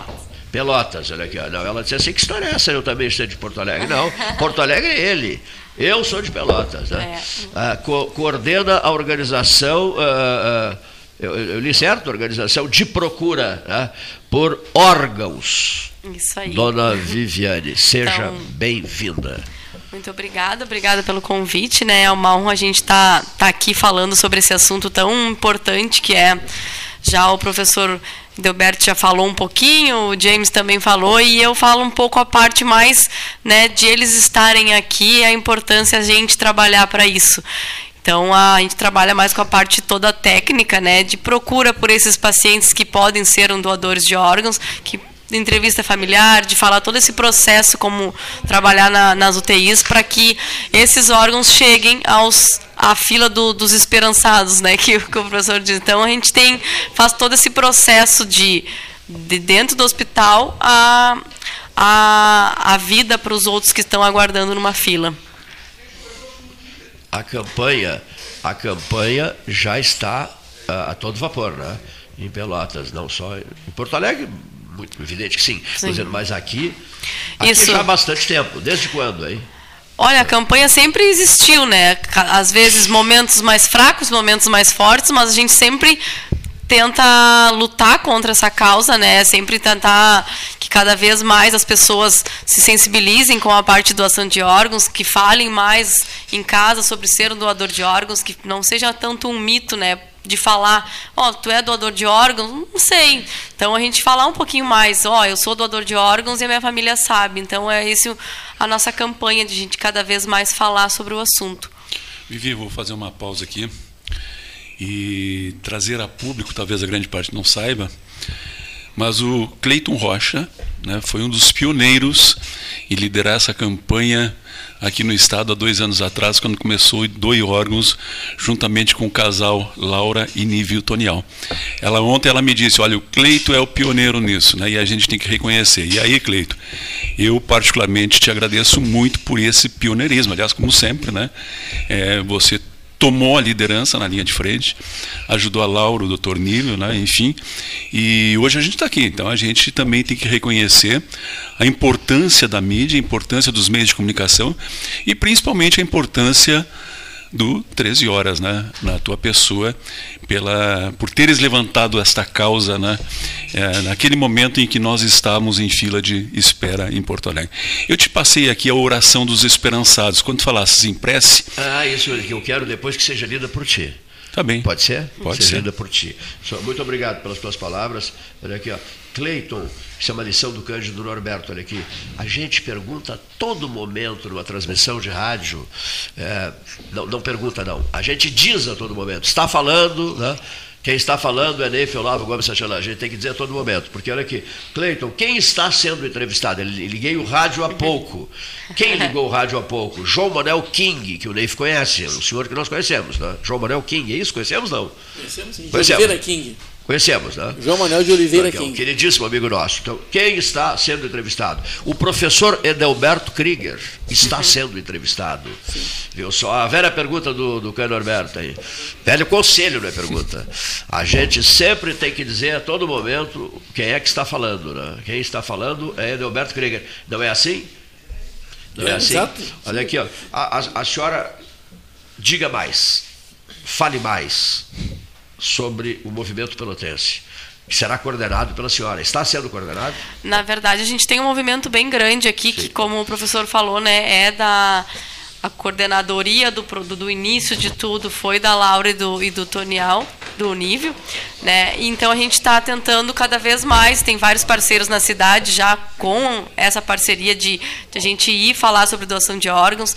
Então é, é todo um projeto que, que a gente tenta mobilizar toda a cidade, né? O nosso, nosso intuito é a comunidade pelotense, né? Saber mais sobre o assunto, falar mais sobre esse assunto de doação de órgãos que, que começou engatinhando e hoje a gente tem mais de 100 parceiros na cidade que trabalham com isso, que disponibilizam é, materiais e, e mostram nas suas páginas, né? Tem calçados, tem várias várias empresas que eles falam sobre e, e- e colocam a importância de ser um doador de órgãos, a importância de a gente falar em vida que a gente é doador de órgãos. Que beleza, hein? Que bonito o trabalho de vocês. Que bonito o trabalho de vocês. Eu quero pedir licença rapidamente aqui para não deixar passar batido um ato programado para amanhã. E eu recebi até um, um atencioso convite eh, para essa cerimônia. Vou, vou fazer, vou fazer a leitura rapidamente aqui para que possa continuar a conversa. Eu havia enviado esse texto ao Paulo Gastão Neto, estou localizando o nome do Paulo aqui, localizei, localizei o texto. Diz assim: é um convite da UFPEL, da Universidade Federal de Pelotas. Vamos lá, custa abrir às vezes, né?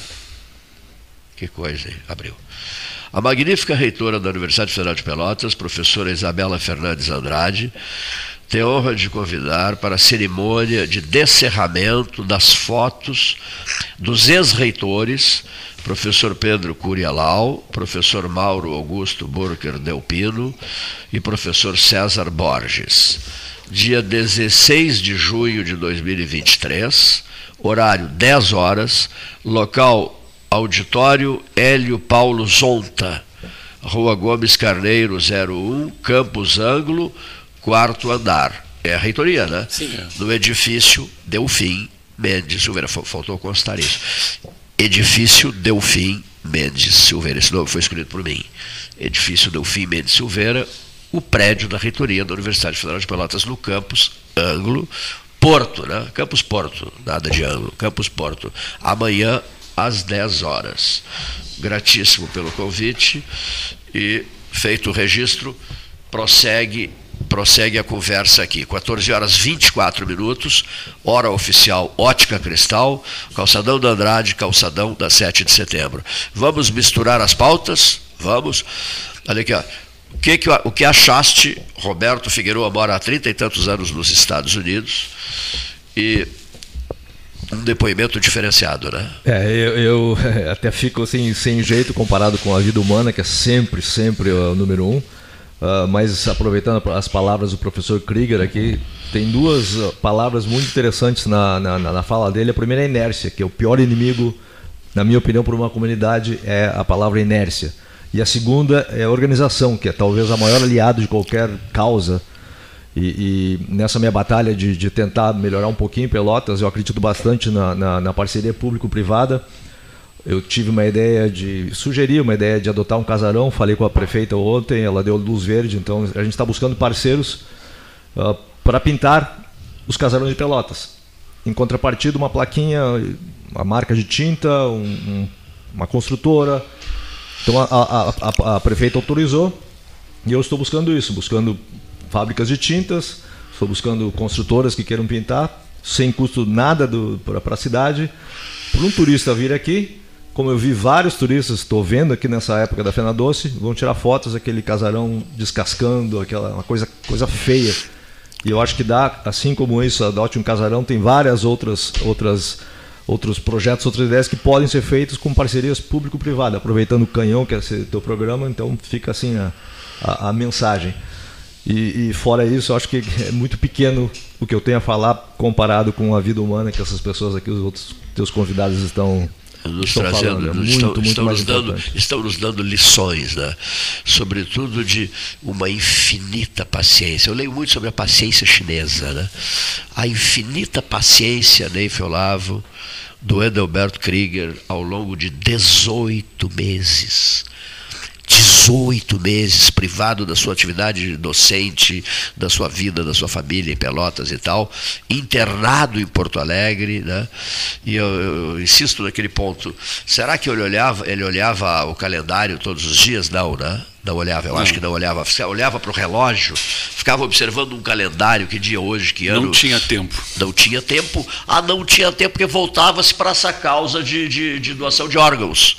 Impressionante. Tá. Mergulhaste nisso por inteiro. Foi. Na realidade, Cleiton, eu, eu só tive que parar mesmo em outubro do ano passado, quando eu entrei em colapso. né? Chegou um momento, porque eu já vinha usando 15 litros por minuto de oxigênio, e chegou um momento que eu não conseguia mais sair da cama, não conseguia mais me movimentar, eu já estava com muitas dificuldades, muitas dificuldades. Eu ainda vinha mantendo uma produção, vinha trabalhando a questão da associação, e nós vimos atuando pesadamente, né? Uma hora eu tive que parar. Eu entrei e o meu filho percebeu, me levou para UTI eh, do hospital e lá eu fiquei internado. Foi quando eu escrevi a oração dos esperançados. Na UTI eu ainda tentei fazer e acabei terminando a oração depois do, do, do transplante. Será lida daqui a pouco por É. ele. Mas a, ocorre, Cleiton, que a gente tem surpresas na vida. Né? Eu sempre tive muita fé, muita esperança e achava que Deus escreve, né? É, tem outros caminhos. E eu, às vezes, eu tinha certeza de dois caminhos eu teria. Eu sabia que a morte era uma certeza e sabia que o transplante poderia ser outra certeza. Mas no dia 5 de novembro, na véspera do teu programa completar 44 anos de existência, veja que coincidência, né? Interessante. O transplante surgiu exatamente no 44º aniversário do programa 13 horas. Mas que interessante. Então, no dia 5 de novembro, a médica me disse: Olha, não tem mais muita coisa para fazer por ti, não tem órgãos, porque, por incrível que pareça, no Rio Grande do Sul, 52% das famílias são contrárias à doação. Olha só. Né? O meu pulmão veio do Paraná, Né? E, e 62% dos transplantes de pulmão no estado, desde 2018, veio do, ah, de Santa Catarina e Paraná, não são captados no Rio Grande do Sul, infelizmente.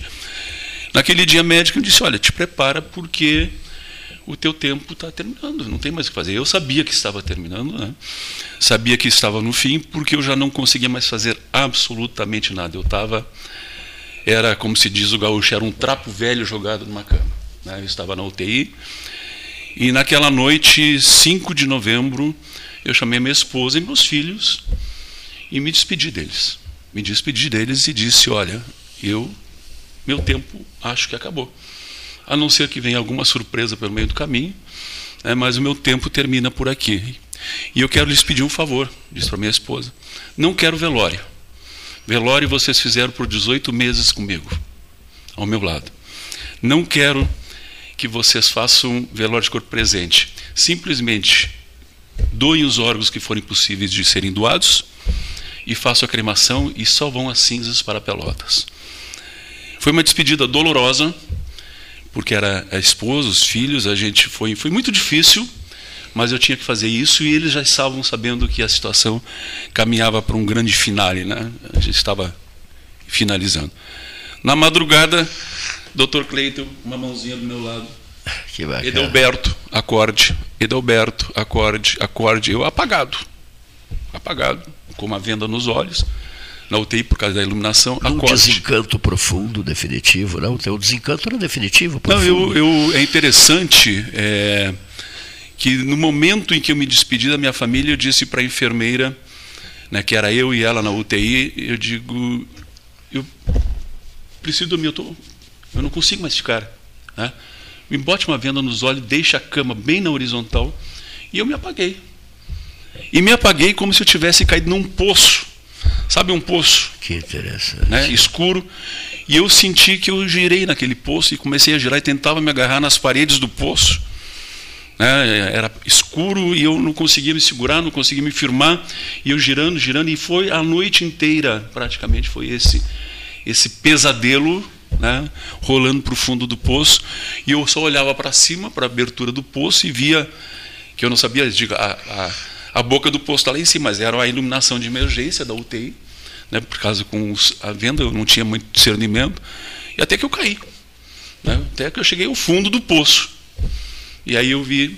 Do pesadelo. Do pesadelo. Caindo, eh, descendo, descendo, descendo, descendo, Exato. descendo. Foi, e se sentiu, foi uma sensação se, terrível. E se sentiu no fundo do poço. Fundo. Um pesadelo, sim, o um pesadelo mais cruel da história, né? Com certeza. desse processo é uma... todo de 18 meses. É, foi, foi uma, uma coisa é, é indescritível a sensação daquele momento. Mas uma mão, uma mão cutucava a tua mão. A doutora Não. do lado, acorde, acorde, acorde, acorde, acorde. E eu abri os olhos, né, vi que eles tiraram a venda, olhei para a esquerda, tinham dois médicos, olhei para a direita, três médicos, uma uma médica nos pés da cama, a enfermeira, um Cristo crucificado aos pés da cama, e eu olhei para a médica, que naquele momento me pareceu um anjo. E eu disse para ela, doutora, eu já morri? Vocês estão me reanimando? Ela disse, não, seis horas da manhã. Ela disse, não, eu estou te avisando que o teu pulmão está a caminho, está chegando. Aí eu olhei para ela e disse: A senhora tem certeza, doutora, que é para mim? E ela disse: Tem, é para ti. O pulmão está vindo do Paraná, de um jovem que faleceu ontem num acidente de trânsito. Né, já está no avião, já está chegando aqui em Porto Alegre. É compatível contigo, mas não sabemos o teste de viabilidade que vai ser feito agora quando chegar. Aí eu olhei assim, de novo, é mesmo, doutor, é para mim. Aí ela disse: Vou te dar uma outra boa notícia. E aí eu digo, qual, doutora? em vez de fazer transplante de um pulmão, você vai fazer de dois. De dois pulmões. Aí eu disse, então a senhora está errada, doutora. Não é para mim, porque eu, desde que eu entrei aqui dentro, 18 meses, era para ser um pulmão e não dois. Né, ela disse, mas vai ser dois, porque tu não tens mais tempo de vida para esperar outro doador. Embora o pulmão seja pequeno em relação à tua cavidade torácica, nós vamos ter que fazer opção por dois para tu sobreviver. E aí eu fiquei pensando, digo, bom, então tá bem, né? Acredito, né? Aí ela me perguntou: Você está feliz? E aí eu disse para ela: Doutora, não tem como ser feliz nesse momento. A senhora me desculpe. Uma família chora a perda de seu ente querido. Alguém está sofrendo. Alguém morreu. Como é que eu vou ser feliz? Né? Mas eu quero fazer algo, doutora. Peguei a mão dela, peguei a mão do médico do meu lado. Eu quero orar a Deus, agradecer pela generosidade desta família doadora e desse jovem que pereceu para que outro possa sobreviver. E essa família doou todos os órgãos desse rapaz. Então não foi só eu que sobrevivi, devem ter sido oito ou mais pessoas que sobreviveram com essa doação. Aí eu, com as mãos agarradas neles, agradeci a Deus né, é, por essa possibilidade, pela família, pedindo que amparasse esse jovem, que amparasse essa família.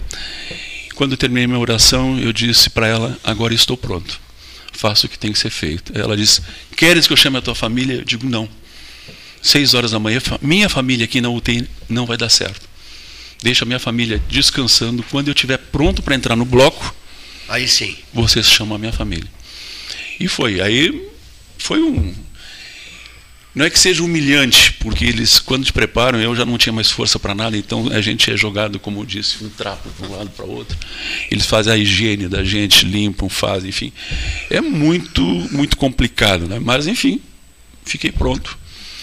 Né? E, e aí fui para o bloco cirúrgico. Quando eu estava pronto para entrar no bloco, então a minha família chegou. Eu te garanto uma coisa: é um dos mais tocantes e marcantes depoimentos prestados diante do microfone do 13 Horas em quase 45 anos de programa. 6 de novembro fará 45 anos. Né? Em quase 45 anos de programa, é um depoimento que fica para todos nós como uma lição né, de vida, de, de persistência, de confiança, de muita fé. Né? E ele é um pós-doutorado em coração agora, né? em coração humano, no sentido de, no sentido de, de, de compreensão, né? amor. Amor, essa palavra tão rara, amor tão Não, escassa. E, e, são palavras assim como escutando, né? Eu já escutei novamente, sempre é emocionante a gente escutar um relato desse, porque a gente trabalha com esse processo que é tão complicado até chegar né? A gente acha muito lindo, é, é incrível tu ver uma pessoa que está vivendo hoje porque recebeu um órgão. E saber de tudo que a gente passa por trás para esse órgão chegar. Então são essas palavras e essas pessoas que nos motivam a cada dia. A gente não, a gente tem que continuar, mesmo com várias barreiras, barreiras né, que, a, que a saúde nos enfrenta, mas a gente precisa continuar e de ver, né? o professor falando, o James também, né, que também tem uma história linda de, de, de falar né, sobre como ele está aqui hoje.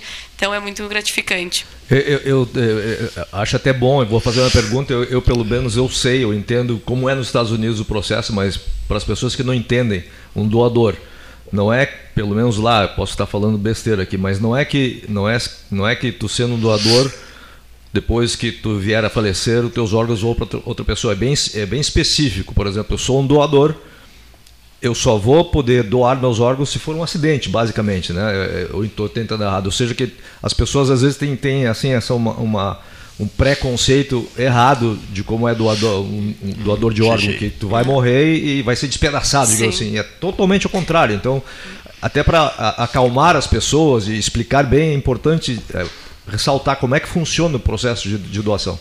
Sim, é, o processo é totalmente conforme a legislação que a gente tem, né? Tipo, não as pessoas vão pensar, ah, eu não vou dizer que eu sou doador porque vão passar na rua e vão roubar meus órgãos, que ainda tem muito essa cultura, infelizmente, a gente, a gente vê pelas entrevistas familiares, não, principalmente no interior, mas é um processo totalmente legal, né? Então a família que autoriza hoje no Brasil, né, a doação de órgãos, então a família que vai dizer o teu sim, Né? Então, por isso a importância a gente deixar claro que a gente é doador. E tem todo um processo, a gente faz uma ab- abertura de um protocolo de morte cefálica. As pessoas que são doadoras hoje, que podem doar múltiplos órgãos, são em morte cefálica.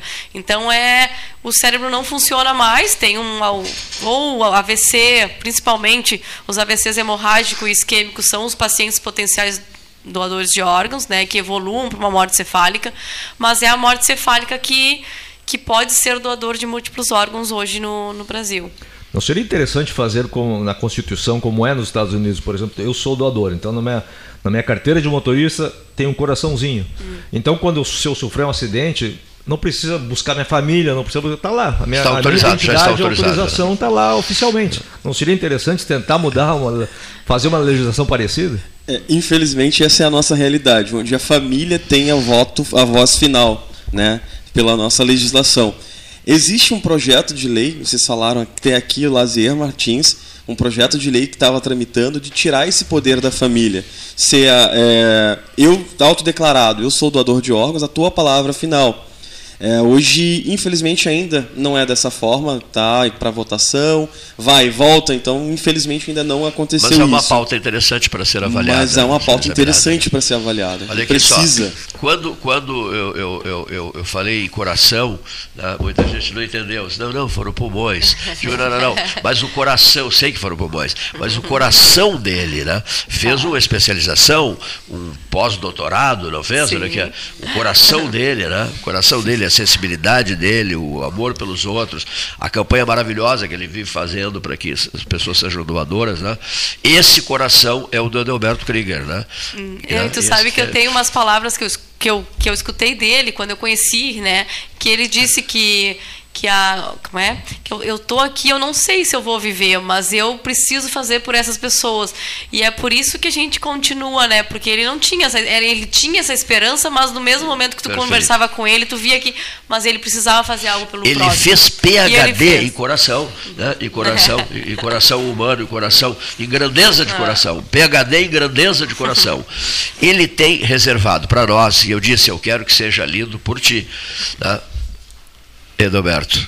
Olha aqui, Paulo Costa do IFSU, professor querido amigo Paulinho Costa, João Francisco Colares da- do IFSU, os dois te transmitindo um caloroso e efusivo Obrigado. abraço. Oração dos esperançados. Como eu disse, essa oração eu escrevi nos momentos finais, quando eu estava já na UTI, antes do transplante. Não consegui terminá-la eh, a tempo, né, antes do transplante, e concluí-a depois na UTI já transplantado. Então é Pai Nosso, Deus misericordioso, que nos destes o sopro e o alento fundamental para a jornada da existência. Nossas vidas a ti pertencem desde que a humanidade nasceu.